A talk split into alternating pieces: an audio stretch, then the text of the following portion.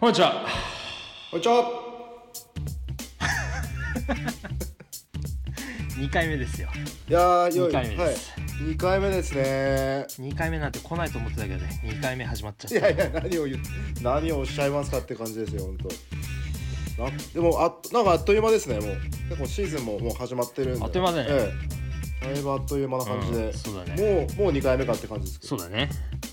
で、今、収録日が、えー9月の20日、えー水曜日。まあ、もう前回からでも一ヶ月以上経ったんですね。そうだね。あのええなんやかんや、ね、ちょっとじ間が空いちゃったもんだからさ。だからもう忘れられてんじゃないかなと。いや、そうですね、なかなかの。まあまあまあ、まあ、あの、まだ最初ですから。ちょっとずつって感じで。えうん。それでは、きましょうか。え。はい。週休今日の歌、スタートスタート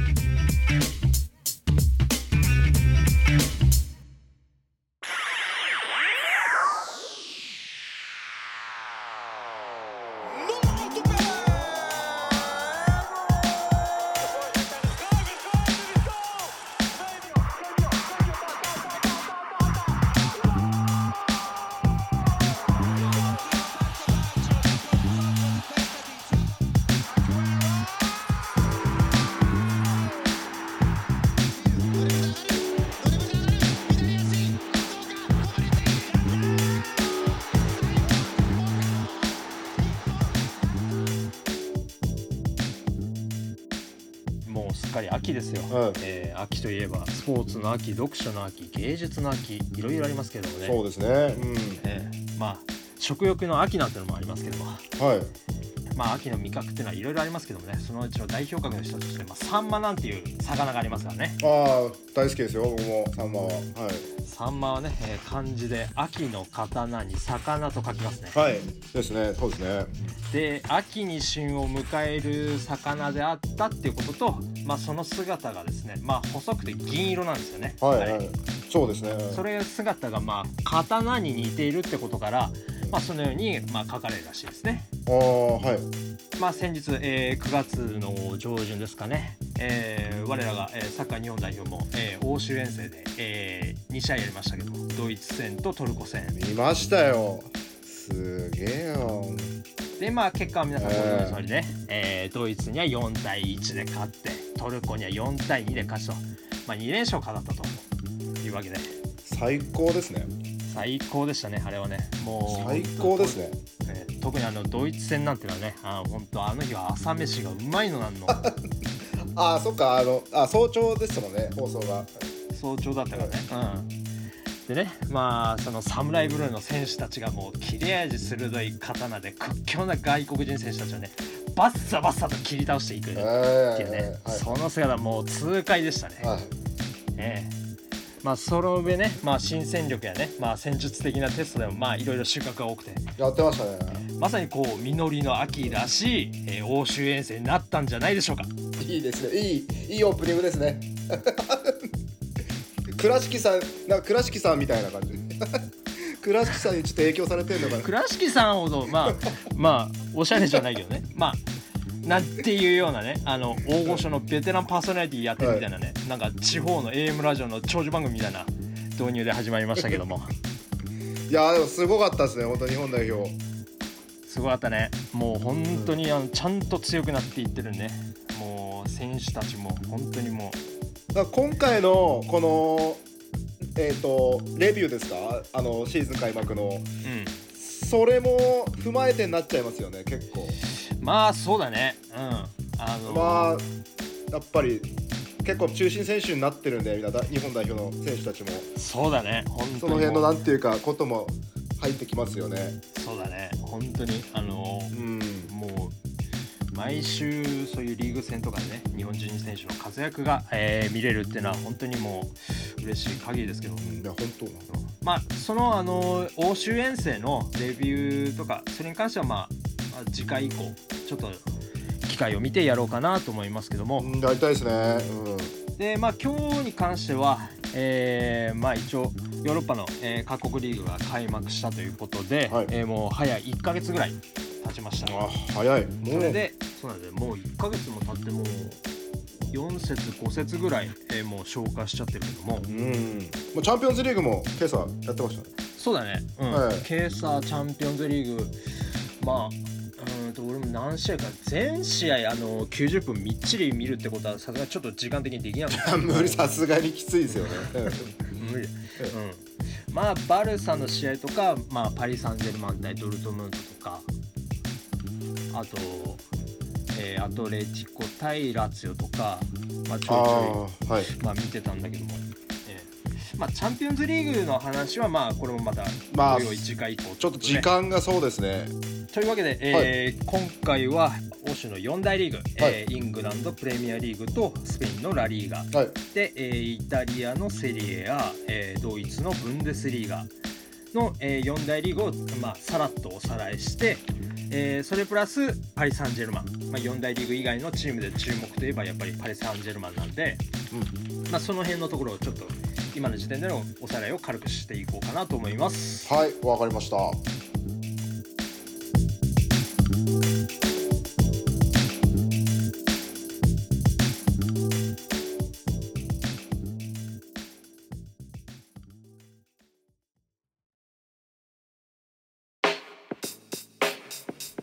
はいそれではまず最初にイングランドプレミアリーグから始めます。はーいえープレミアリーグ、えー第5節まで消化しまして、えー一部試合、えールートンタウン対バーンリーですね。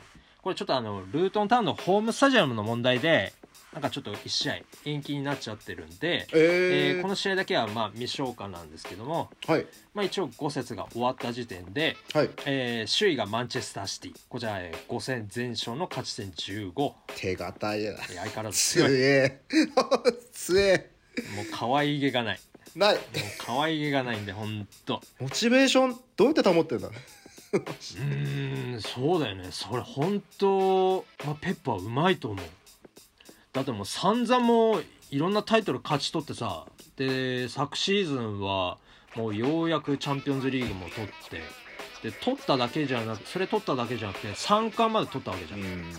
すごい。やっぱそれまでの主力選手って一気にこうモチベーションもうやり遂げたっていうことで、まあ、例えばギュンダンなんかはもう、まあ、フリーでまあバルサに行ったりとかしてはい。そうですね。まあ、モチベーションの維持って結構難しいと思うんだけどそれでもこうねうまくこう新陳代謝して、まあ、今までの選手をこう放出したりあとは新しく、まあえーマテウス・ヌネスとか、えーコバチッチとか、そういうあとクバルディオルとか、うんそういう新戦力をこう入れて血の入れ替えをうまくしてこうチームの士気を高いまんまに維持できるってやっぱりそういう手腕はすごいと思う。うんすごいとにかくすごいです。もうだってサブだけでもこれ相当もう世界選抜ですよこれ。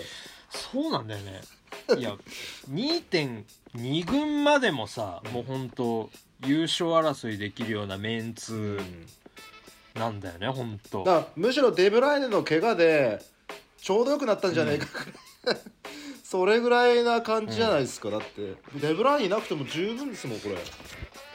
そうなんだよ。いいっすよ。あのーまあ本来だったら、ハーランドの控え扱いになってるフリアン・アルバレスが今これがあの1.5列目で。トップ下をやったりとかして、そうですよね。これが見事にうまく穴を埋めてるしで他の新戦力でもコバチッチとか、うん。えーマテウス・ヌネスとかもいいし。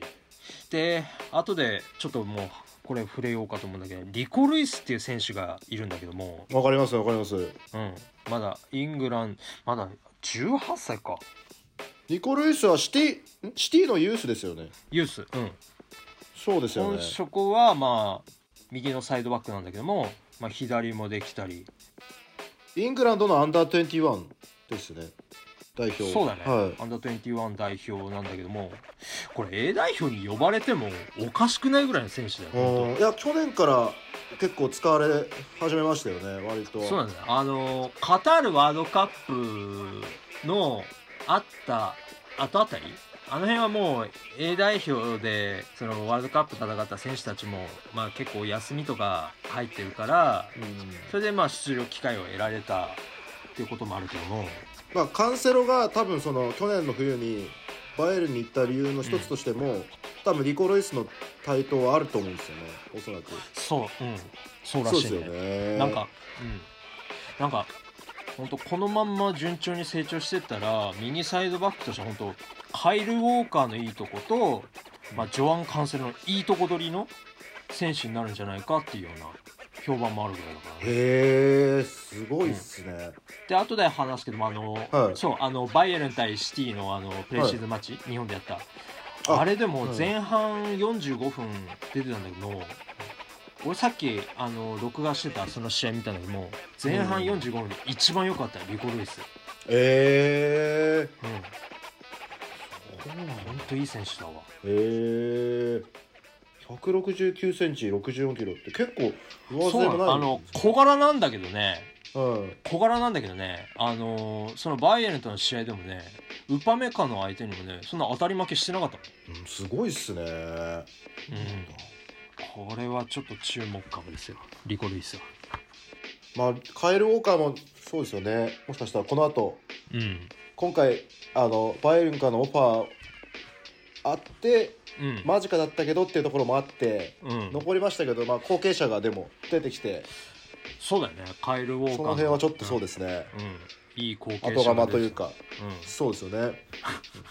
カイル・ウォーカーのあの契約延長のあれ見た？いや何ですかなんですかそれ。う んなんかいやなんかねチームメイトをなんか全員なんか部屋にね呼び寄せてね、はそれでなんか深刻そうな顔してね、はい。マイク握ってね、いはい。もうなんかあたかもなんかもう契約延長しなくて対談する対みたいな。談するからみたいな暗い雰囲気にしといて契約延長したぜみたいな感じになってあーわーってなってるみたいな、はいはいバラエティーでよくやるパターン。分かってますね。なんかそういうのがなんか SNS にあったわ、あーなるほどですね。いややっぱそう、うん。いや大事な戦力ですよねカイル・ウォーカーは。まだまだ。まあ、そういうムードメーカーなところもあるからね、いや大事ですねそういうのは。もうグリーリッシュと2人で。ああそうだね。いいですよ。の はい。パリピキスとなパルピはい。そして、えー首位がマンチェスターシティと。はい。で、2位と4位が、あ、2位、あ、えっ、と、ごめんなさい。2位から4位が3チームで、えー4勝1分けで並んでて、勝ち点13と。で、得失点差順で、えー2位が、えートッテナムホットスパー。で、3位がリバプール、4位がアーセナルとなっておりますと。いいっすね、うん。はいいいサプライズじゃないですかこれはそうなんだよ、ね。まさかスパーズ特にスパーズがね。スパーズですよねやっぱ、うんスパーズこんなにいいと思わなかったうん。はい思わなかったねやっぱケインが抜けて大丈夫なの？みたいな感じになってたけどもところがどっこい。いいじゃないか。なんならよなんかそなんか良くなってますよね。良くなってると思う。超熱くなってんじゃねえかみたいな、そうなんだよね。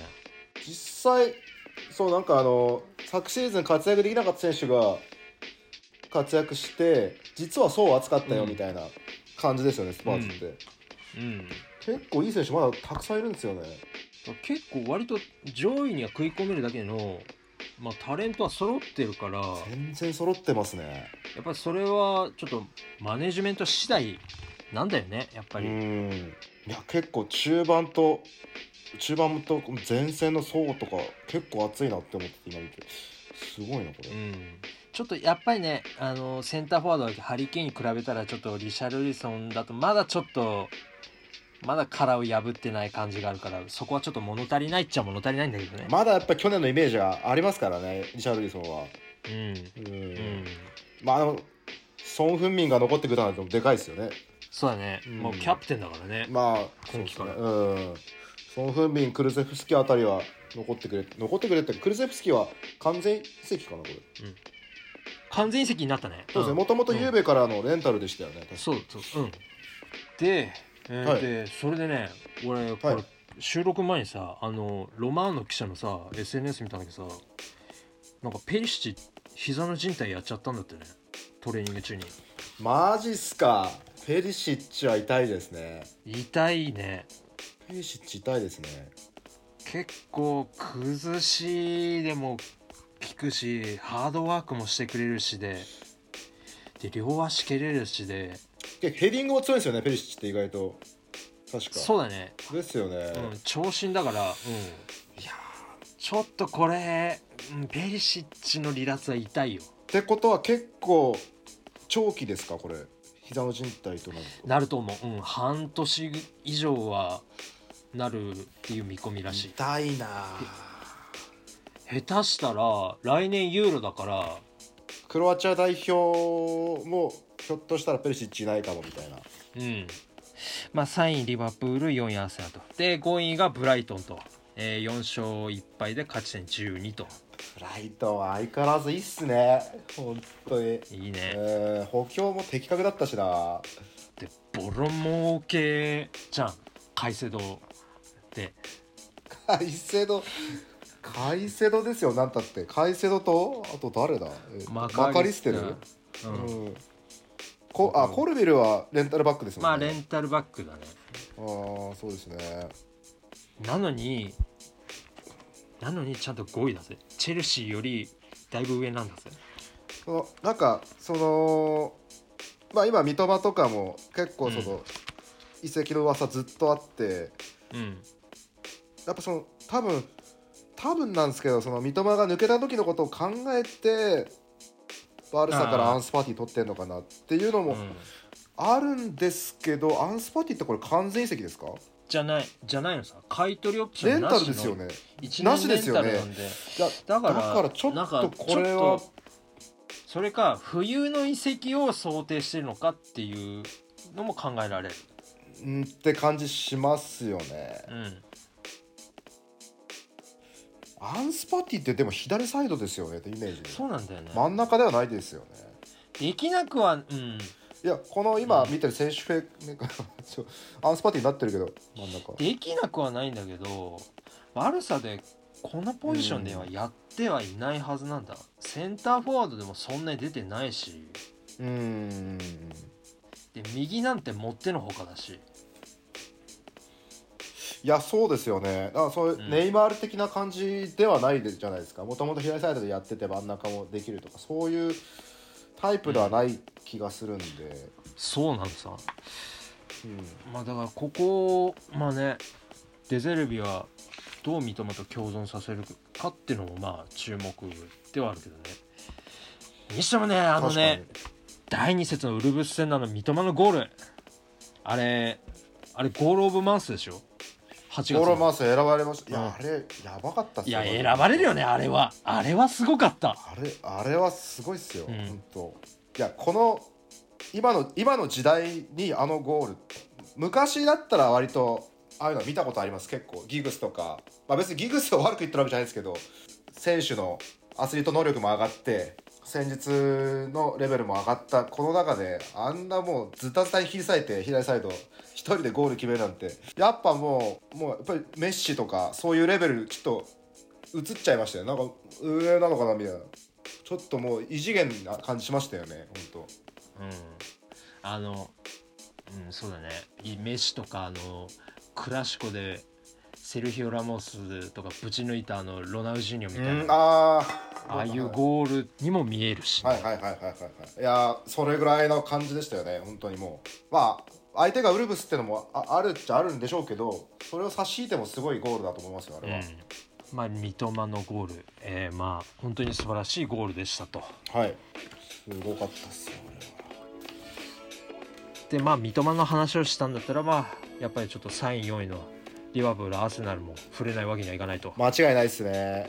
うん。すごいえーまずは3位の、えーまあ、森谷君の心のクラブリバプール。めちゃめちゃ嬉しいですよ本当に。ね。自分の好きなチームにやっぱ日本人が入るもう南野の時もめちゃくちゃ嬉しかったんですけど、うんちょうど来てほしいっていうポジションと来てほしい選手が来てくれたからうん。本当に嬉しいです。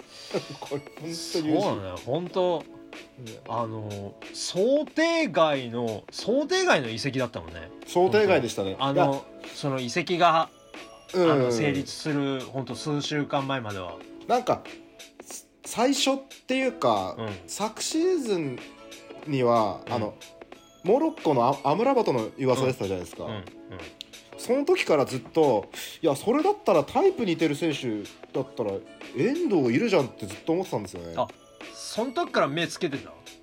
あのアーセナルのそれこそあの、ライス狙ってる時もうん。いや遠藤いるじゃんって思っててやっぱりその今アンカーポジションってすごいなんかあのやっぱり世界的に見てもなんかこうなんか高騰しやすいポジションというか急なポジションじゃないですか。そうだよな。なかなかその。言われてみれば結構貴重なトップレベルのクオリティのあるそういうボランチアンカーって意外に少ないね。そう言われてみれば。いや今年の夏の移籍のその多分移籍金の多分ランキングとか見てもうん。多分上位ってほとんどそのポジションだと思うんですよね。あああそうだデクランデクラン・ライスも、まあうん。一応カイセドもそこに入るとは思うんですけどタイプ的にも。だから多分今やっぱり世界的に見ても結構本当にどのチームもやっぱり欲してるポジションというかやっぱりうん、うん、なのかなって感じはしますよね。確かに人によっては多分そのカイセド取れなくてとかいう人もいるでしょうけど、リバプールが。うん、結構見返してほしいなっていうのはやっぱりありますよね。日本人としてそれはある。本当。ありますよね。本当にちょっと、この今本当に麻痺してるこの今の市場ですか？本当うん。いくらなんでもちょっと買いせど200億高すぎでしょってやっぱ僕も正直思うんですけど。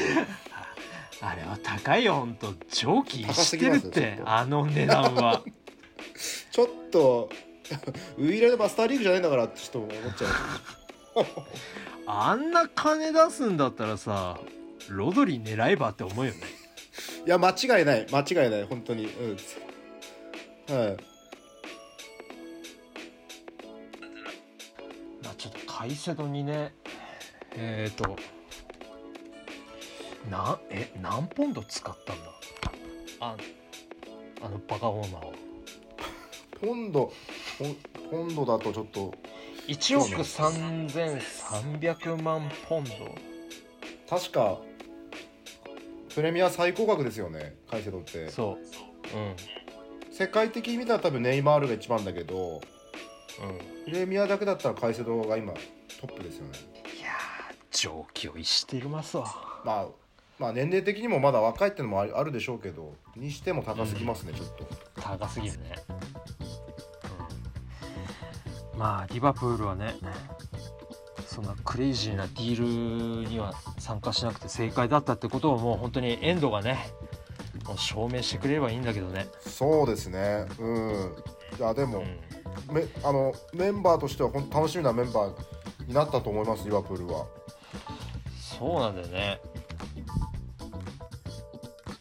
前にはマクアリステルとソボスライ俺ソボスライはね本当ライプツィいた時から結構注目俺もしてました。もうあの、まあ、そのゴール集とかしか見たことないですけど、やっぱプレースキックの精度とかやっぱりミドルシュートもそうですけどうん。結構これはなんていうか化けそうな選手だなっていうか、うんうん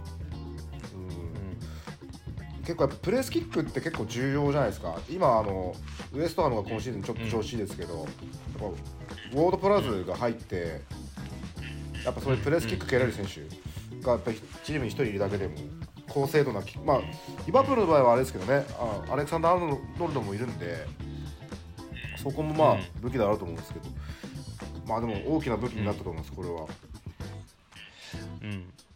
うん、で結構まあプレースキックもしっかりだけどもまあスルーパスなんかもうまいしで密集地帯でも結構うまくキープできるそキープ力ドリブルでのその突破力も結構あるんだよね。ありますよね、うん。そうそうそうそう。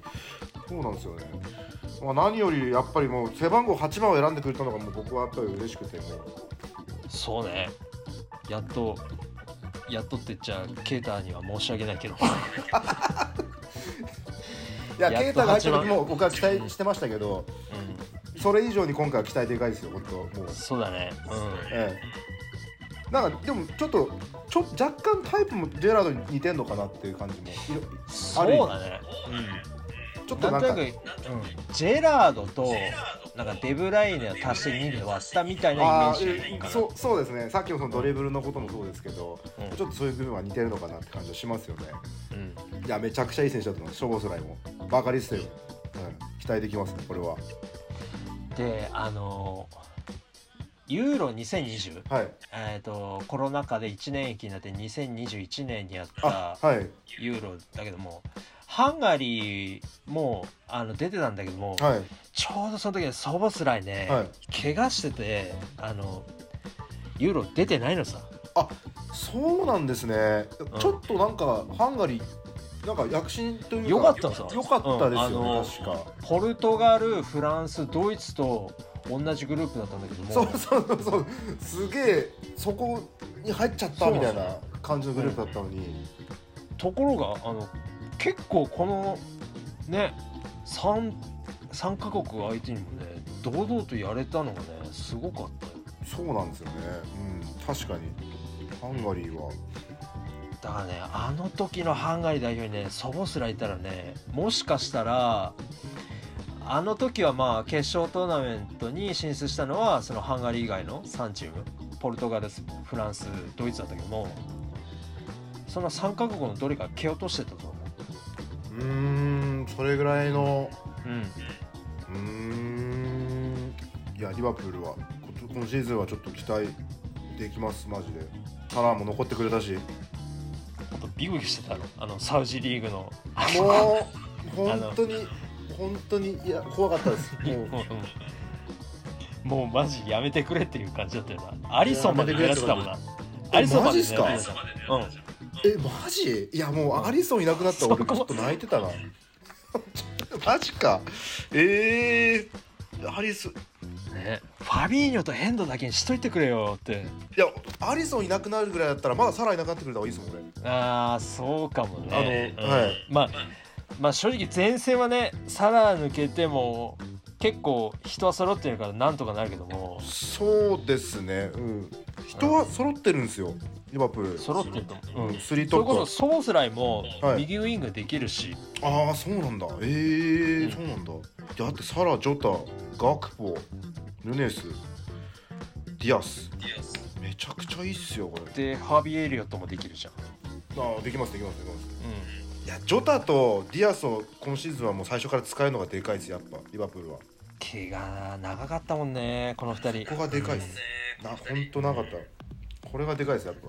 まあ、あとちょっとやっぱね守備面がまだちょっとね不安っちゃ不安だけどもね。右サイドですかねやっぱ。アレクサンダー・アーノルドですか、まあでもアレクサンダー・アーノルドはこれはこれなんていうか外すとっていうなんていうかその守備力の弱さを補ってあまりあるぐらいの攻撃力の魅力があるんでそうなんだよ外そうに外せないんですよねでもここ難しいんだよねほんとここのはなん扱いは。なら偽サイドバックじゃないですけど遠藤をそれこそ右とかに持っていけないのかなとかちょっと思ったりもそうなんだよね。あのありですよねそれも。あの逆逆にするのもありだと思うんだ。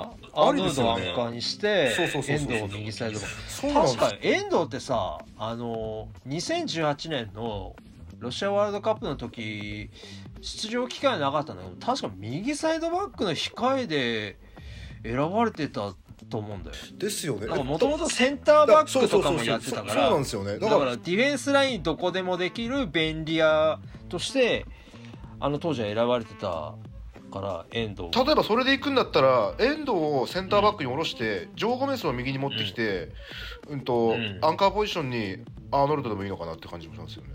ああなるほど。でもありなのかなって感じ。もでも割と遠藤もね結構パスセンス割といい方だね。いやいいですよね。そうなんですよね。この間のやっぱその代表戦でも見てもドイツ戦のあのサイドチェンジそう。あの三笘。のかったんですよあれ。そうなんですようん冨安と遠藤がいるってのはやっぱりやっぱ日本はでかい誇っていいと思うんですよ。本当にで。かいあのめちゃくちゃいいっすよ本当。最高っす。で前にはもうすごいのいるし。今シーズンは CL 権取ってくれればもう僕は満足です今シーズンはちょっとまあ今シーズンはもう EL に回っちゃったけども、まあ我慢のまあ後々多分僕らで優勝したと言いますけどちょっとうん。さすがにまだ優勝はちょっと早いのかなって感じはします。そうだね。はい。今過渡期っていうかやっぱりこう新しい世代もやっぱりこうどんどんやっぱりこう今鳴らさしてる時期だと思うので。うん。まだちょっと。特にまあ特に重鎮だったね。ヘンドとかファビーニョが中盤からごっそり抜けちゃったっていうのもあるから、そうですね。ヘンダーソンはとやっぱり一番ショックだったな。ファビファビーニョに関しては今あの僕もニュースの記事でしか見てないですけどうん。サウジアラビア行ってから結構やっぱり守備がざるだっていう記事見てます。なんかあのどどうしちゃったのみたいな。YouTube でねそれ、それいじってる動画俺見たんだけど。ああそうです結構ひどい、まあ本当これが本当にあのプレミア屈指のボールハンターと名を馳せたファビーニョかって思うぐらいえー全然やるねえなもうなんか相手がボール持って近くにいるんだけどもトコトコトコって小走りしてでヒューってかわされてかわされてもなんかツー立ってるって言った。つったでねえー。あーサウジっちゃとこうなるんだってもうねいい例だった。うリバプールがチャンピオンズリーグ優勝したシーズンは俺うん。ファビーニョが影の MVP だと思ってたんで、うん。あのやっぱり怪我人出た時にファビーニョがセンターバック務めたりとかして穴を埋めたんで、結構やっぱファビーニョの存在大きかったなって思われるんで、ん。だいぶ変わっちゃいましたねしたら。うん。あの頃のファビーニャはもう死にました、そっか。そっか。うんまあ遠藤にはファビーニョを忘れるぐらいあの。あその YouTube の、ね、動画見ない方がいいわ多分。あの本当ショックだから。えー、マジっすか？そうなんだ。こんなこんな堕落しちゃうんだっていう感じだからまあサウジについても多分後で触れるとは思うんですけどちょっとやっぱりち中国化しそうな感じはしますよね、なんそうだね。もう金目当てだけの。老後リーグみたいな。そうだね。もうロゴリーグだよなあとはじゃあアーセナルですか？て、えーアーセナルだね。はい。アーセナル。さああれもいいいい陣容ですねこれ。本当に。そうね。今季の補強で言えば、まあ、デクラン・ライス、えーカイ・ハバーツそして開幕戦早々に長期離脱になっちゃったけどもティンベル。これが残念でしたよね。ティンベルがちょっとやっちゃいましたよね。まあなんていうか日本人的にはちょっとあのプラスに捉えれば冨安の出番増えるのかなってそうだよね。うん。センターバックとサイドバックのうん。こうあると思うんで。いやにしてもでも本気ですねアーセナルのこの補強の仕方は。かなり本気ですね。今までのアーセナルのイメージはこういうのはないですねやっぱり。うん、うん、わ若手をやっぱりこれから育つであろう若手を取ってきて育てるとかっていうイメージがあったんで。あアーセナルってベンガルの時から。ここまでなんていうかもうちょっとある程度完成した選手をお金をかけて取ってくるっていうのはまあ最近結構お金使ってますけどアーセナルは割と。うん。でも今シーズンは特にこのライスの取ったあああたりもやっぱりかなり本気度がやっぱり伝わってきますよねライス、うん、ライスはやっぱ一番でかいよね。でかいですね。うん。うん。あとはまあそうだね新戦力だけどハバーツをどうハバーツをどうするかだよね。ハバーツまあこの間僕らもちょっと話してましたけどあのハバーツってやっぱそのもともとは、うん、と中盤の選手ででチェルシー行ってからやっぱりその前線で使われたりとか、そうなんだよね。うん。そこが自責版として使われ始めて。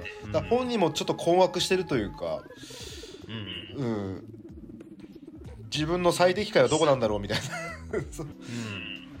おそらくでも多分中盤の選手だと思うんですけどね。うんまあそこはねその前任者のジャカがあのうまくやってはくれてたけども、うーん。ただジャカとはまあちょっとねタイプ的にも違うしどっちかというともうちょっと前目の、まあ今で言うとウーデゴと、うん。まあ、タイプ的にはちょっと近いっちゃ近いからそれを2人を並べてるっていうので機能するのかっていうようなうん。のもあるし、だからなんならウーデコの横にライスでうん。うんそこはもう一人ちょっとそれなんていうかうんとアンカータイプの選手っていうかまあ今までだったらトーマスとか、まあ、それこそジョルジーニョ。ジョルジーニョもそうですよね、ええ。なんなら冨安もありなのかなぐらいちょっと思っちゃうんですけど。ああそっか。ボランチもできるもんねですよね。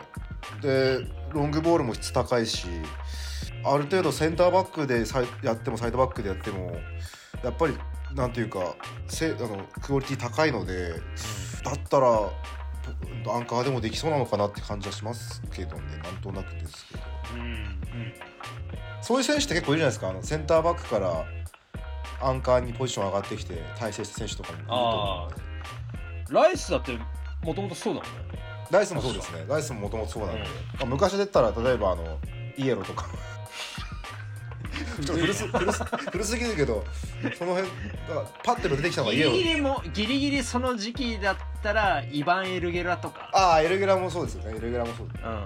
パッと出てこなかったけどなんか多分他にも多分たくさんいると思うんですけどそういう選手結構多いと思うんで。いうん。うん。やアーセナルは俺特にやっぱまあ、うん、とティンベルは怪我しちゃいましたけどやっぱディフェンスの層が本当熱いなって思って、そうね。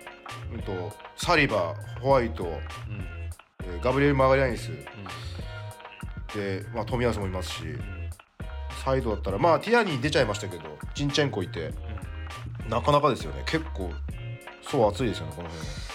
さすがにねこれだけね層厚くすればもう怪我人続出でディフェンスボロボロになっちゃうなんてことはもうないでしょあとはキーパーで、うん、とブレントフォードからラヤ取ってますよねうん多分これもこの間先発だった先発でしたよね。だから多分昔あのバルサがやってましたけどあのうんとあドイツのなんだっけな。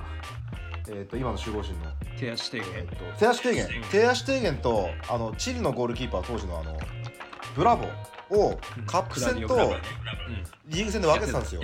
それを思い出したんですよね。だからもしかしたらアルテタがそういう使い方をしたいのかなって思っててラムズデールとラジャーをリやっぱりそあのー。チャンピオンズリーグもやるし今シーズンは。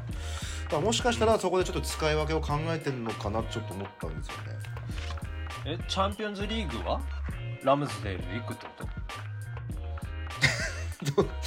うんなのか。なこの間リーグ戦で先発でしたもんねラジャーは。うん。だラジャーを試したってことじゃないですか？この間の試合で。まあそっか試しどうどうすんだろうね。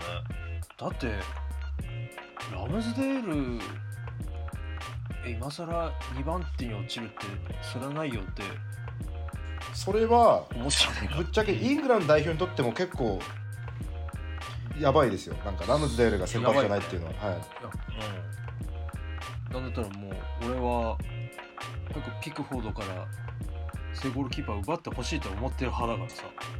奪ってほしいというかまあまあ後から触れる触れるとは思うんですけどマグワイアのことに関してもですけどやっぱイランド代表の人選はちょっともうちょっと考えてほしいってありますよね。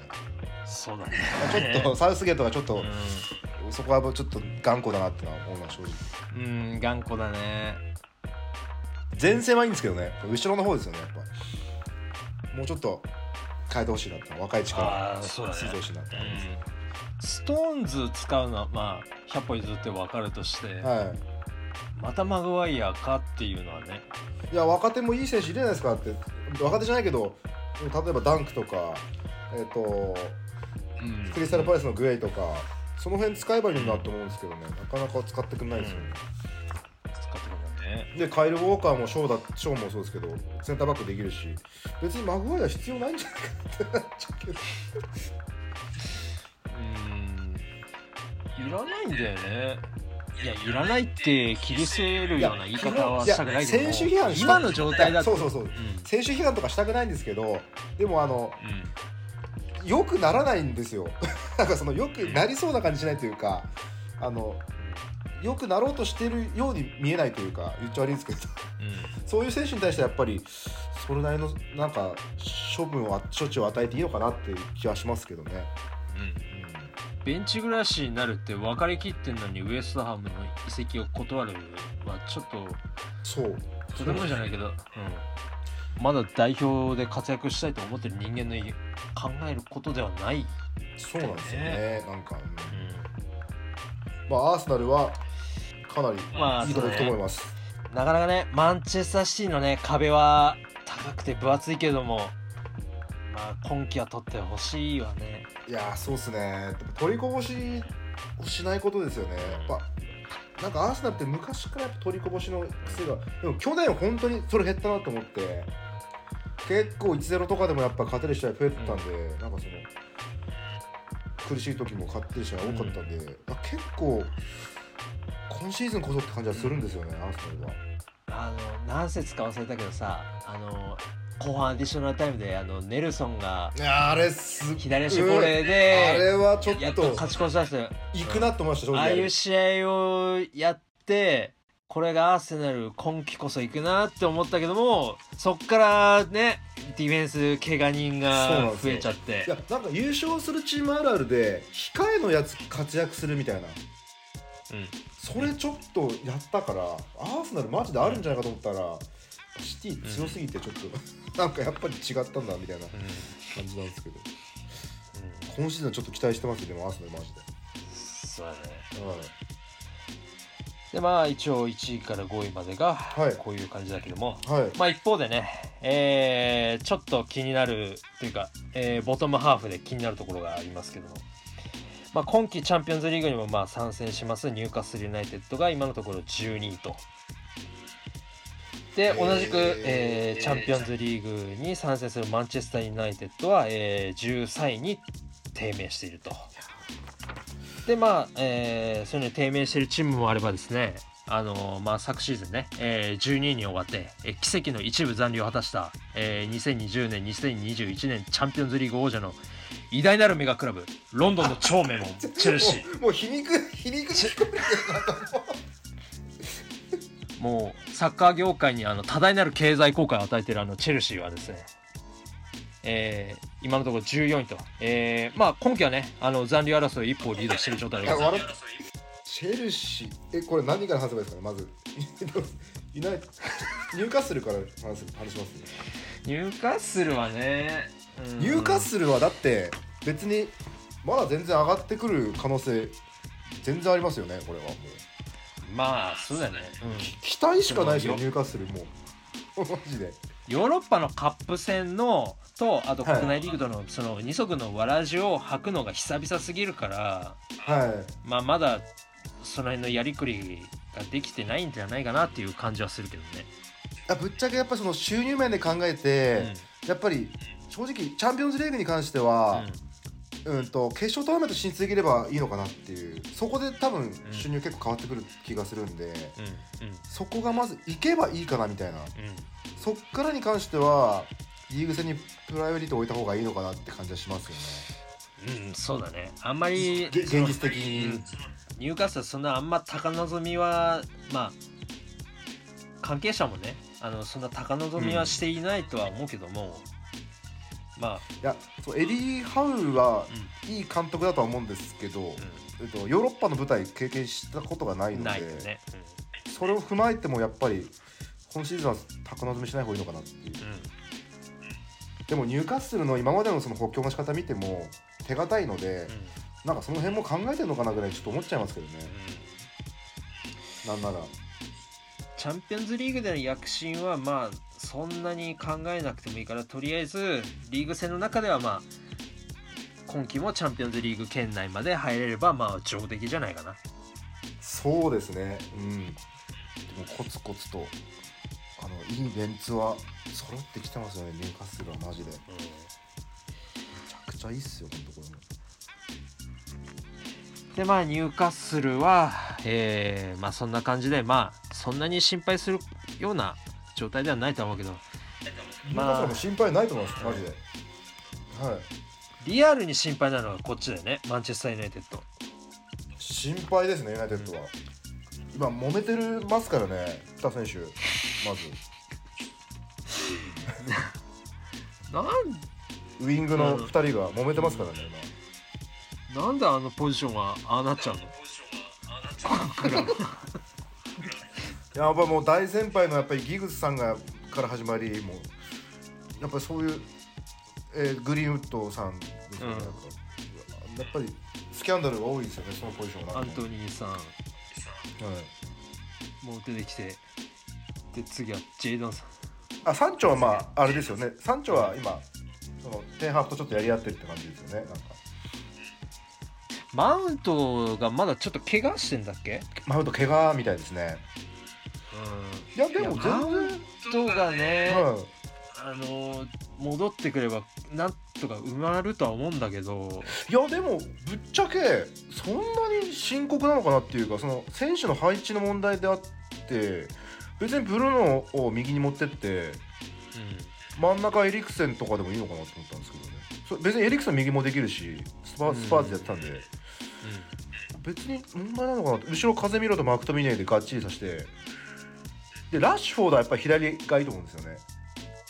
ウイングで。で真ん中ホイルンド復帰したんで。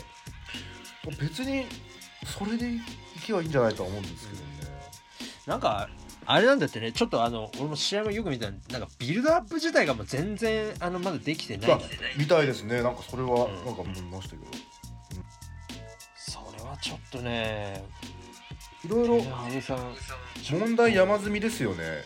ユナイテッドは、そうは熱くなってるんですけど怪我人が多いんですもんね。バランとかルーク・ショーとかそうか怪我か。でワンビサカも怪我しちゃったでしょ。あそうなんだ。あ結構じゃあやばいですね。うん、ディフェンス面で計算できる選手が次々とこう怪我しちゃったから。そうなるとじゃあディフェンスは右がダロットで真ん中がリンデロフとリサンドロ・マルティネス。で左がレギロンですもんね。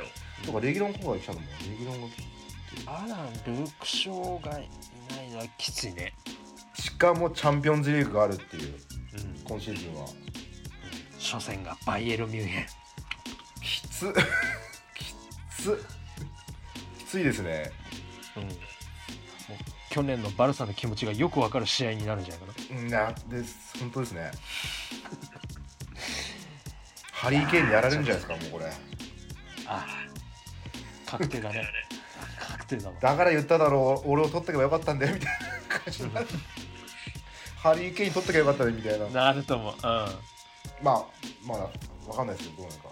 ホイルホイルンとかどれだけの選手かってまだわかんないですけど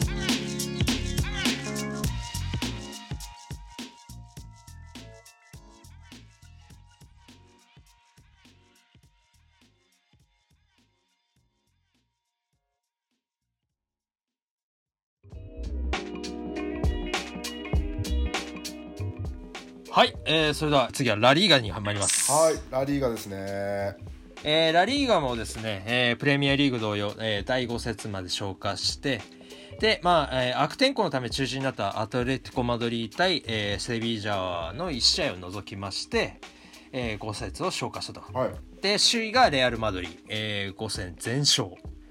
で、2位と3位が、えー4勝1分けの2チームで、えー得失点差の順で2位が FC バルセロナ、そして3位が、えージローナと、えーカタルーニャの、え2チームが、えー2位、3位となっておりまして、えー4位がアスレティック・ビルバオ。で、えーアトレティコ・マドリーは、まあ、1試合少ないながらも、えーまあ、今節はちょっとバレンシアに敗れてしまって7位に後退してしまったと。はいで、えー久保建英、えー所属のレアル・ソシエダは1勝3分け1敗で11位。えーまあちょっと順位はそんなに伸びないけども、まあ久保自身はまあ5試合通じて、えーまあ一貫してまあ高ファッポ、えー久保自身は、えー5試合通じて、えーまあ一貫して、えー高パフォーマンスを、えー発揮しているということで、えーまあ今節のあのレアル・マドリー戦なんかは、まあ最初のよ45分、あれは本当すごかったわ。やばかったっすうん。いやこう言っちゃちょっと大げさかもしれないですけどうん。ついに日本代表からワールドクラスの選手出んじゃねえかなってうん、マジで思いましたねいや、それぐらいのね、まあ現地でもそれぐらいの評価されてるしね、メディアなんかでも。4試合連続 MVP でしたっけ？確か4試合連続 MVP。チーム内の MVP ですよねうん。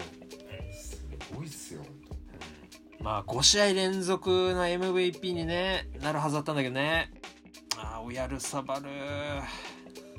当すいやノーゴールで今言ってたそのオヤルサバルのオフサイドになりましたけれどもあのカットインからのミドルシュートだけ聞い取ってもワールドクラスっすよマジあれはワールドクラスだね。あれは紛れもなくワールドクラスすごいっすようんいや本当それこそあれが決まってたらさっき三笘じゃないですけどなんなら本当今月のベストゴールに選ばれてもおかしくないぐらいのゴールですよ、うん。うん。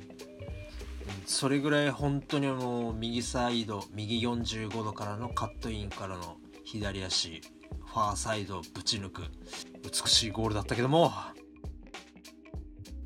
まあ、ちょっと気が早いかもしれないですけど来シーズンレアル・マドリーに戻ると思います？うーん、難しいとこだね。難しいとこですよね。うん。や正直見たいの見たいけど。見たい気もあるけど多分そう。今のレアル・マドリーのポジションに当てはめていくとうん。多分右で使われるとしてうん。右から久保うん。ロドリゴビニシウスになるのかな多分その3トップが。うんだといいんですけど多分なんですけど、うん。多分なんですけどうん。あのエンバペがうん。来シーズンもしレアル・マドリーに来るとしたらってこともうん。考えた時にうん。エンバペって多分まあビニシウスは多分左固定だと思うんですよおそらく。エンバペって真ん中も右もできるんでそうなってくると、うん。まあ、真ん中右はロドロドリゴとエンバペのどっちかだとしてこの3人が並んだとしてそ,、うん。そうなると久保君やっぱ控えになっちゃうじゃんみたいな。そうなんだよね。かといって中盤になってくると、ベリンガムカマビンガバルベルデチュアメニこの4人いるしでうん。控えにクロースモドリッチいてうん。久保君出れんのってなっちゃうんですよね。れない。出れないと思う俺。そうなんですよね。だちょうん。っとやっぱりそうなってくるとでもあれだけの今もう活躍しててやっぱりうん。ビッグクラブがほっとくわけないと思うんですよ。うんそうなってくるとどこがベストなんですかねっていう話ですよね。個人的にはレアル・ソシエダでまだ続けた方がいいと思う、やっぱそうなりますかね。うん、なると思う、いやちょっと国は違いますけどうん。うんタイプ的なことも考えてうん。マンチェスターシティとかありなのかなってちょっと思っちゃったんですよね、この間報道であのリバプールが狙ってるって報道も出てましたけど、サラの後釜に、うん。ちょっとタイプ違うと思うんでうん。どっちかというとシティの方が向いてると思うんですよ。うん。ベルナルド・シューバの後釜に久保君いいんじゃないかなと思うんですけどでもさっき話出てたマテウス・ヌネス取ったじゃないですか。うんそうなってくるとまたやっぱ久保君出れないなって思うし。なかなかきつい。だそうなるとやっぱりラリーグえっ、とソシエダでうん。もうちょっとやった方がって感じもしますよね。ソシエダでも確固たる地位を築いてまだ若いしうん。待った方がいいのかなって感じしますよね。それは。そうね。うん難しいな。でもいやでもレアル・マドリーで見たいですけどね久保君が。キャプテン翼の世界ですよもう。日本の選手がレアル・マドリー行くなんてもう。そうだよね本当にもう翼君と美咲君の話ですよ本当に。バルサとマドリーで日本人が活躍して。うんそうなんだよね。いやでもね本当を言えばねバルサの久保を見たかった。まあもともとバルサの選手ですからね。うんバルサが変わっちゃいましたかね？かからねだいぶ。久保君がいた時よりも、うん。あの、うんやってるサッカーもですけどチーム事情もいろいろ。そうなんだよね。あのまあ久保君がその子供の頃にラマシアに入った頃ってちょうどペップ・バルサの時代じゃん。いやそうなんですよ。もう一番強かったそのペップ・バルサのイメージのバルサで入ったわけだから。でそれでまあなんかそのバルサの方のルール違反の影響であの退団せざるを得なくなった時期あるじゃん。それで日本に戻ってきてまあ FC 東京に所属してそれで、まあ、何年か経験積んで2018年ぐらいか。またあのバルサが買い戻せるような時期になったけども、うんなんかバルサの方としてはそのまだ B チームの選手扱いでうん久保を取り戻そうとしたわけだ。だけど、えーレアル・マドリーもオファーをした時はあのちゃんと A チームのれっきとしたそのトップチームの選手の扱いでオファーをかけたわけだ。ってなったらやっぱりいくら愛着のあるバルサといってもじゃあ自分を一プロの選手としてまあ扱ってくれるレアル・マドリーの方のオファーに傾くっていうのは、まあ仕方のないことだったんじゃないかな。あの時の考えで、いや全然普通だと思いますよ。もう本当にもう僕の考えうん、で当時のバルサはまああの悪名高きバルトメウ時代のバルサだったからそういうラマシアの若手選手たちは外部からそのスター選手を獲得するためにその二足三門で売りさばかれるようなそういう現状っていうのもやっぱり久保自身も知ってたわけじゃん。いっぱいいましたよね。もう、うんメッシの後継者っていう何人言われたんだって話ですよね本当に。たくさんいましたよね本当に。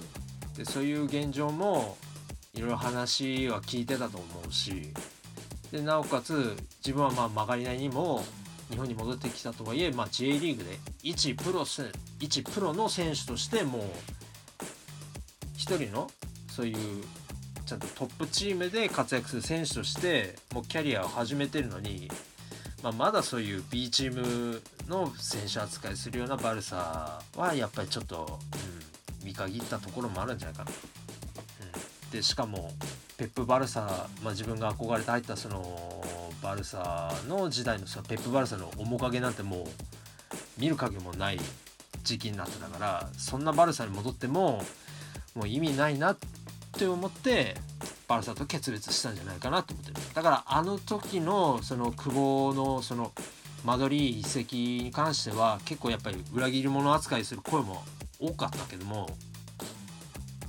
で俺もまあ内心ではまあなんでバルサに戻んなくてマドリーなんだって思ったけども後々冷静にこう客観的に考えてみたらあれはもうバルサが悪い。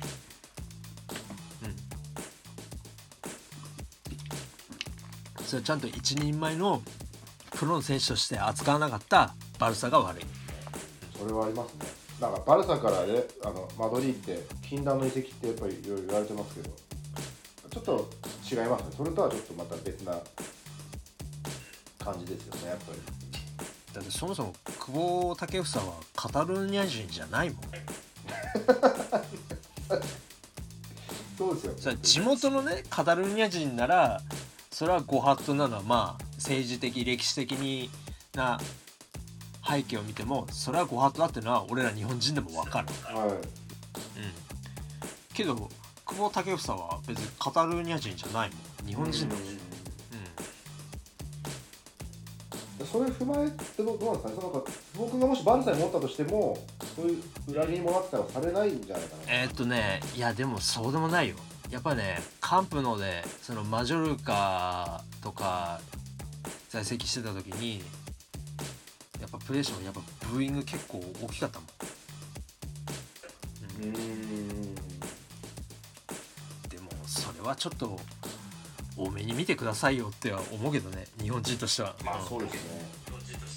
まあでも何にせよ移籍先だけは間違えないでほしいなっていう感じしますね、そうだね。うんというようにまあ、えーまあ久保自身も今非常に評価が高いけどまあ今季のラリーガで言ったらやっぱ一番話題をさらってるというかこいつはすごいなっていうのはやっぱりああの選手じゃないでしょうかね。いやー間違いないですよね。もう、俺これびっくりしましたよ本当に。こんなにやるとなかったマジで。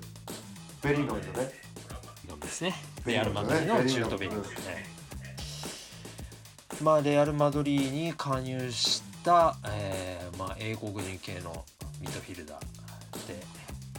で今得点王争いでも1位の5ゴール。5試合5ゴールでこれベリンガムについて話すとまた長くなるんじゃないですか？大丈夫？長くなるね ベリンガムまあちょっとこれも、うん、いやーとにかくすごいね。すごい。本当に、もううてかベリンガムもすごいですけどやっぱベリンガムを生かすシステムを作ったアンチェロッティがすごいですよね。ん、アンチェロッティもすごいね。さすがだね俺これマジで。うん、でねあのー俺ちょっとベリンガムの最近見てて思ったのが、こうプレースタイルとか、まあ、あのあのスケール感見ても結構ちょっと古い例えの選手なんだけどもあの元オランダ代表ルートフリットあ。を彷彿とさせるんいやだよね。俺もフリットちょっと思ったんですよ、多分似てるのかなって。俺その時代にいなかったんで分かんないんですけど、うん、結構まあ YouTube なんかのそのプレー集見れると思うけどもあれだけこうスケールの大きいダイナミックなプレーをしユーティリティ性っていうんですでかその前線だったらどこでもできるしみたいな感じのうん。似てるし。でテクニックも高くて創造性もあってっていう。で本当にボックス2ボックスでうん動けるしっていう。やっぱりねそのルートフリットと、まあ、AC ミランであの現役時代に、まあ、アンチェロッティってプレーしてるからさなるほど。そこでちょっと多繋が分ってくるのそっからインスピレーションを受けてんじゃないかなと思って。俺。あるかもしれないですねマジで。うん。うん。やっぱりほんとす、うん。まあ、底知れぬスケール感のあるベリンガムの生かすにはやっぱそういうふうにフリット風に使う。まあダイヤモンドにしてたわけじゃないけども当時の AC ミランまあまあそうですね、まあ、現代風にアレンジしたらまあフリットを使うんだったらこういう使い方するんだろうなっていうそういうインスピレーションがアンチェロッティの中にあったんじゃないかなと俺はもう勝手に思ってる。当時のミランってフリットはツートップの一角だったんですか、ツートップの一角。ファンバステンフリット。そうファンバステンフリットってえっ、と442あのフラットのフラットの4人フラットの4あー。でアンチェロッティはその中の中盤のセンターの。うん、中盤のセンターのボランチでライカールトとコンビを組んでて。いやそうですよね。うんうんうんなるほど。すごい。そうなってくると本当になんかこのベリンガムのシーズンになってもおかしくないぐらいの。そうだね。だからもうこのまんまもう、うん、10番もできるし、うん。5番もできるし8番もできるしで9番にもなれるっていうね。そうなんですよ。ねいやベンゼマがいなくなってうん。どうなのかなっていうところでこのベリンガムシステムをやっぱり見つけたアンチェロッティはやっぱ本当アンチェロッティじゃなかったらこうなってなかったですよね。ああそうだと思う。うん。普通にこうなんか433のうん。そのインサイドハーフのどっちかに置くみたいなそういうアイデアしかなかったんじゃないかな。これだけやっぱ豪華な中盤で、うん。若手の4人ですか？がやっぱり同時起用できるっていうのもいいですし、うん。うん、やっぱもったいないですよね。やっぱりもうカマビンガムバルベルデもチュアメにもいて。ベリンガム、うん。俺も最初433で考えてたんでどこで使うんだろうなって思ってたんですよね。こう来るかと思って。そう。その若手を若手を全員使うってね。いやそうなんですよ。そのルカ・モドリッチトニ・クロースを差し置いてでもこの4人を使うっていうね。でも最近の試合っていうかその何試合かハイライト見ましたけど結構クロースとベリンガムの関係性いいなって思って、ああそうだね、ええ。うん、あのちょっと左に流れたクロースがあのクロスを送ってベリンガムが合わせるそうなんですよね。っていう結構そこは相性いいのかなって思ったんで、うん。うん。だからちょっと、ま、レアル・マドリードはこの先もチャンピオンズリーグも含めてかなり怖いですよねやっぱりやっぱり強いな。そうだね。まあただねそれもやっぱりベリンガムがいてこそ、まあ、成り立つ、うーん。まあ、戦い方だけど。じゃあそのベリンガムが今んとこまあもう全全試合出てるのかな？でで多分全試合出てるとね。はい。うん。と思うけどじゃあそのベリンガムが例えば怪我でちょっと離脱するなりとか まあ累積警告でなってしまった時にそれを埋めきれるのかなって。そうなるとだいぶ話変わってきますね。うん。あの今ビニシウスも怪我してるしうん。かなりきついですね。うん。で純粋な9番タイプはまあホセルだけだけども、例えばちょっとレベルの高くなったチャンピオンズリーグの試合とかでそこをこじ開けられるほどのクオリティがあるのかっていうのはちょっとまあ未知数なところは結構あるじゃない。ありますね、うん、うん、まあだからベリンガムありきです。まマドリーは。あうん。だと思います、多分ですけど。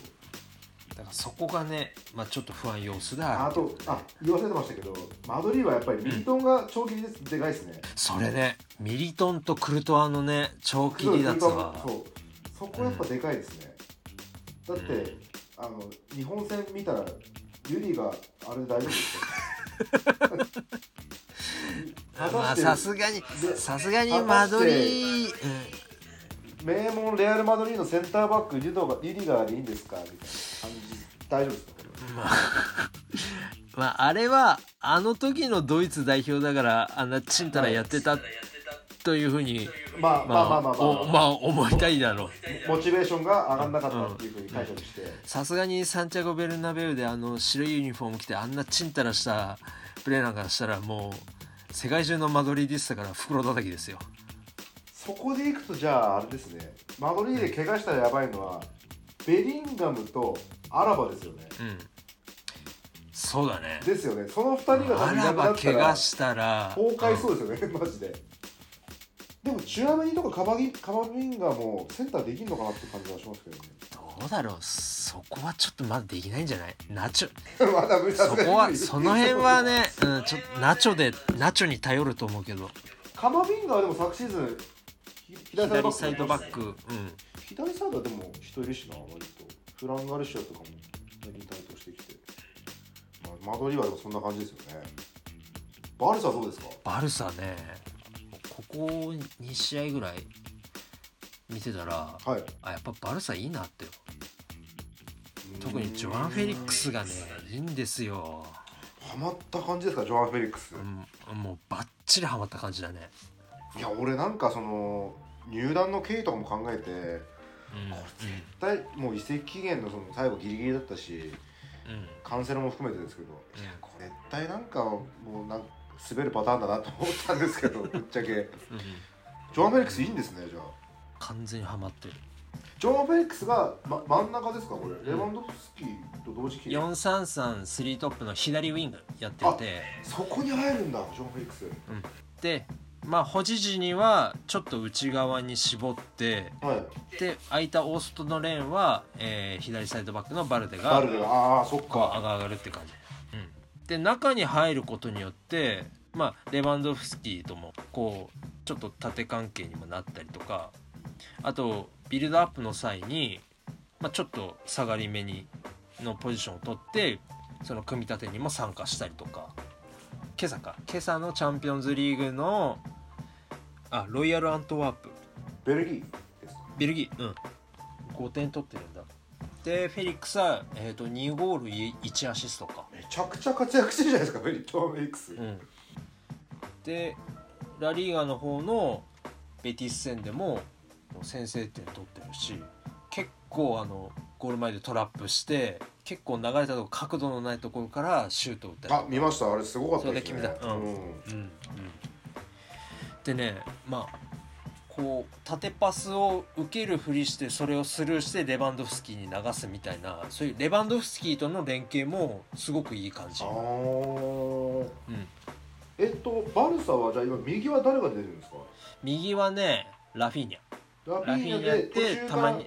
ラミン・ヤマル。ヤマール。あー。感じだね。えでまあブスケツ対談の穴はまあ確かにあるっちゃあるんだけどもそれはまあ新加入の、えーオリオン・ロメオとーか、はいはいえーとかギュンドアンで、まあ、右サイドバックに入ってるカンセロなんかがこうあの偽サイドバック化してこうボランチに入ったりとか、じゃあ結果こいいんですねじゃうんうん、そのブスケッツがやひ一人やってた役を誰か一人でう補うのはまあそれは不可能に近いけども、うん。そのギュンドアンとかカンセロとかあるいは場合によってはジョアン・フェリックスがこう前線から降りたりして、うんその複数人数でその組み立てあをになってブスケッツの穴を埋めるっていう感じになってるからなんか非常にねこうまとまらなそうに見えていい感じでこうコレクティブにこうまとまってる感じはするね今のところ、うん。まあ、ただこれがまあ今のところ格下相手の試合ばっかりだけどもこれが果たしてまあまあラリーガーだったらまあエル・クラシコとか、うんアトレティコとか。えーアトコ戦。うんうん。その辺とやった時あるいは、えーチャンピオンズリーグだったら、まあ、当面のグループリーグのライバルであるポルとかポルト戦とかうんでその先の、まあ、決勝トーナメントとかどうなるかっていうのは本当にあれじゃないですかジョアン・フェリックスこれアトレティコ・マドリー戦大丈夫ですかこれ。まあワンダーメトロポリタン行った時やばいんじゃまあないですか、熱烈いやーいや素晴らしい熱烈還元を受けると思うよ。僕はもう前からバルサではプレーしたかったんだって言っちゃいましたからねもう。んうん。うこれまずいんじゃない言わなくていいここと言っちゃったか言わらねなくてよかったよねこれ。えっとバルサでいなくなったらやばい選手誰ですか？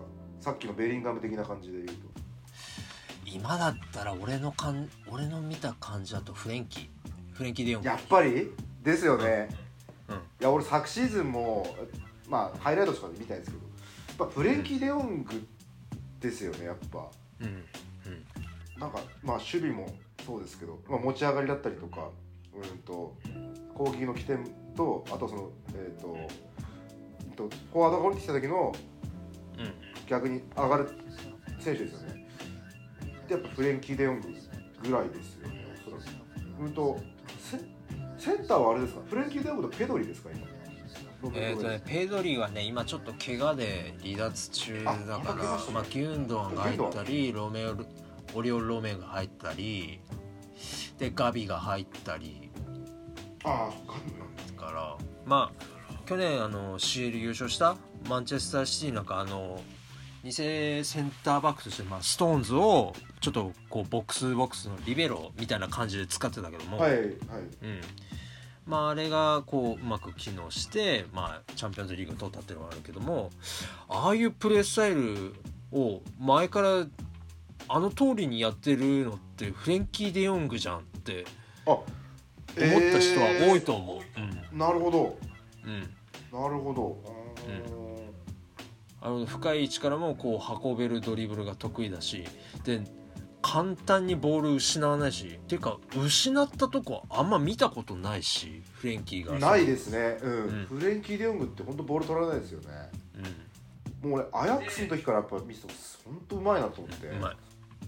で木を見てスルスルスルっとこう前線に上がってってフィニッシュも絡むっていう、うん、本当もういろんな局面いろんなポジションでもうフットボールを作れるすごい選手だなとは、まあ、思ってたから。いやそれでいくと、うん。昨シーズンでしたっけ、もう出るとか言ってたじゃないですか対談するみたいな。本当に残ってよかったですね。本当本当。逆に言えばユナイテッドに今一番欲しい選手じゃないですか。うん、うん、そうなんだよね。本当そうなんだよね。俺本当マジで、ん。もういればもう一番いい、もう多分全部解決すると思う。しますよね。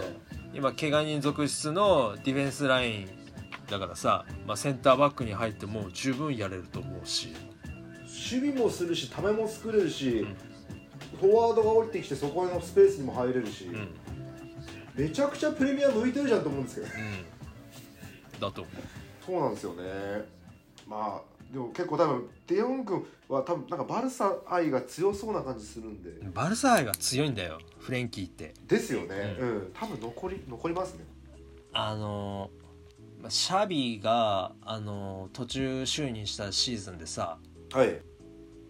あのエルクラシコエルクラシコっていうかリーグ戦のエルクラシコじゃなくてあのスーペルコパってなんか1月ぐらいにやるやつあるじゃん。あのサウジアラビアとかでああやってたやつ、うん、はいはいはいはい。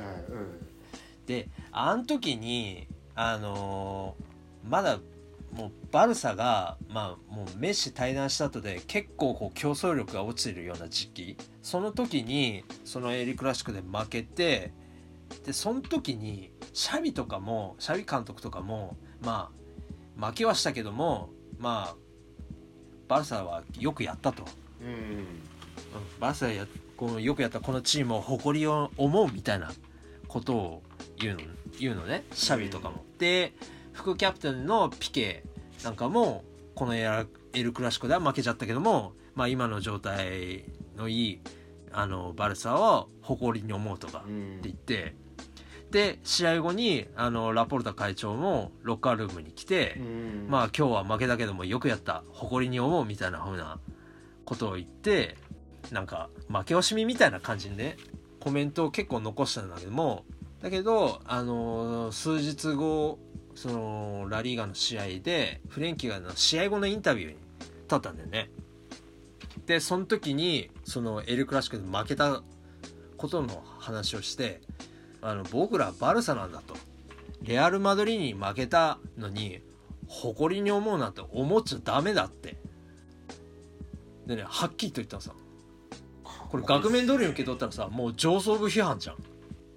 だけどあのフレンキーはなんかマドリーに負けたけどよくやったって言ってる。そんなのバルサとして恥ずかしいと思わないのかっていうそういう気概を持ってもうそういう上層部批判だって思われてもいいからそれをメディアの前ではっきり言うっていう。だからそれだけやっぱバルサの選手としてのプライドが高いんだよプライドが高いというかまあプライドを持ってんだよ。外国人選手なのに。うん。でもそれ聞いだたかららそういうあのバルサファンは、うん。いやちょっとよく言った。お大げさかもしれないですけど、うん。クライフがちらちらつくんじゃないですか？あだと思う。ですよね。オランダ人だししみたいな。ポジションも似てるしみたいな。なんかどこでもできるっていうかユーティリ性もあるっていうか。っていうことは次期キャプテンがもうフランフレンキー・デヨングなんじゃないかみたいな感じじゃないですか？してもいいと思う俺い今誰なんですかキャプテンって。えっ、とね第一キャプテンがセルジ・ロベルトかな。で第二が手足提言いやセルジ・ロベルト控えですよねだって。うん控えなんでね。まあだけどまあ長年やってる生え抜きだしね。でね確かに第3か第4キャプテンがフレンキーなんださ。いや立て続けにやめましたからねあのピケとかも、ん。うんその辺がもう。そっか、まあ結構ねフレンキー・デヨングはリーダーシップもあるからそのままゲームキャプテンやらせてもいいかなとは思うけどね。今の割といい状態のバルサなんだけどペドリいないんだよな。そう言われてみれば、だかうんそうですよね。らペドリが戻ってきたらもっと良くなると思う。結構やばいですね。なんならチャンピオンズリーグもちょっと変わってきますよね。そうなると。バルセロナのうん。うん。た、あの立ち位置が。ちょっとうん。優勝候補、いいとこまで行くんじゃないかなちょっと思っちゃうんですそうね。うん。まあさすがにちょっとまだまだマンチェスターシティのところまではいかないだろうけどもそれに準ずるグループ。まあそれこそマドリーとかバイエルン。それぐらいのレベルにまだ戻ってきてんじゃないかなと思う。いや選手層はかなり熱いですね。熱い熱く意なった。外とディフェンス結構いいなと思って、そうなんだよね。センターバックアラウフォ組んでクリステンセンもいいんですよね。そで今回えーっとイニゴ・マルティネスビルバオから。取ってて、結構層厚いんですよね。熱い。すごく熱くなってるから。サイドバックもカンセロセルジ・ロベルトバルデマルコス・アロンソ。なかなかですよねこれ。うん。まあとてもあんな金欠金欠で騒がれてたクラブとは思えないほど思えないですね。揃えうん。揃えてきたわけだ。よ、うん。うんそうですね。不安材料ってのはやっぱりそのブスケツの後釜のロメウがどれだけやれるかっていう部分じそうゃないですかね。まあでまあこれはまあさっきも触れたけども、まあ、ロメオ一人だけでブスケツの穴を埋めるっていうのはまあ、まあ、不可能に近いんで、まあ、今のところ1対1でブスケツの穴を埋めるっていうようなそういう役割できるようになったらもうマンチェスターシティのロドリぐらいしかいないだろうから。ああはい、うん、なるほど、まあ本当にもうさっき言ったように、まあ、34人ぐらいでその穴を埋めるみたいな形でしばらくはバルサはそういうビルドアップの仕方をするんじゃないかなとは思います。なるほどですね、で、えー続いては、えーアトレティコ・マドリーでちょっと話を触れるとまあここはねなんかちょっとよくわかんない。なんだか去年、まあ、昨昨シーズンのね後半から結構攻撃的サッカーに移行していい感じになってるって言われてたけどもうん。なんかいまいちパッとしないというか。でも選手せ選手層はかなり厚いしあの本当にメンバー見たらやっぱりめちゃくちゃいいんですよねアトレティコは。ただあれですけどやっぱそのさっきの怪我したらやばい選手ってなるとグリーズマンもしいなくなったらって考えるとかなり変わってきますね、変わるね。はい。本当グリーズマンがいなくなったら結構やばいね。セセンターラインの3人ですよね。グリーズマンコケオブラクの3人が多分もしいなくなったらって考えると。そうだね。ですよね多分。アトレティコの場合は。コケが今んとい今ちょっとな怪我してるらしいかそうらですよね。その、うん、カンテラ上がりのパブロ・バリオスってのが起用されてるけどあーあうん、ということ。ビツェルはセンターバックで使われてるんですか？センター、まあ、3バックの中央でも使われてるし、昨シーズンからそうですまあ、途中、うん、と途中でそのアンカーに入ったりもしている。あーなるほど。結構アスピリクエタ取ったのはやっぱでかいなと思って。うん。いろんなとこ使えるしねそうなんですよね、でリーダーシップもあるし、もう百戦錬磨の選手なんで。こういう選手やっぱりがいるのはでかいのかなって思うんですよね。不安なところが、い。あの結構大きいところがあって左サイドなのさあー確かに左サイドにないです。カラスコがねあのカラスコがもう退団しちゃったもんだからなんならカラスコってさっき言ったその怪我したらやばい選手にもしいたとしたら入ってもいいぐらいの選手だと思うんですよね、入ってもいい、うん、入ってもいいと思う。唯一独力で違いつける選手っていうかドリブルで仕掛けて崩せる選手だと思うんでちょっとやっぱでかいですね、カラでカラスコカラスコもあれですよね。やっぱりそのまだヨーロッパ離れるにはもったいない選手ですよね。そうだね だからちょだからちょっと特殊なキャリアなんだよねカラスコって。ま中国行きああのましたもんね中国に、うん。うん中国にも一回行ってるし。だそこのね左サイドの不安はね決して小さくない。ここがちょっとアトレティコがシーズン戦う上ではまあ結構なちょっとネックにはなるんじゃないかな。ですね。ちょっと変わってきますね、まあアスピリクエーターも左はできるっちゃできるけどそこで使うために取ったわけじゃないと思うけど、だからそこはどうシメオネがやりくりするかってことですよね多分。そうだね、うん、ちょっと小さくない不安がまあ割と多いんでうん。ちょっといどうなんかな。そこをどうするかがまあポイントになるかなと思う。アトレティコに関でしては。すね。はい、うんという感じで、えーまあ、スペインラリーガはまあ締めますか。うん、はい。はい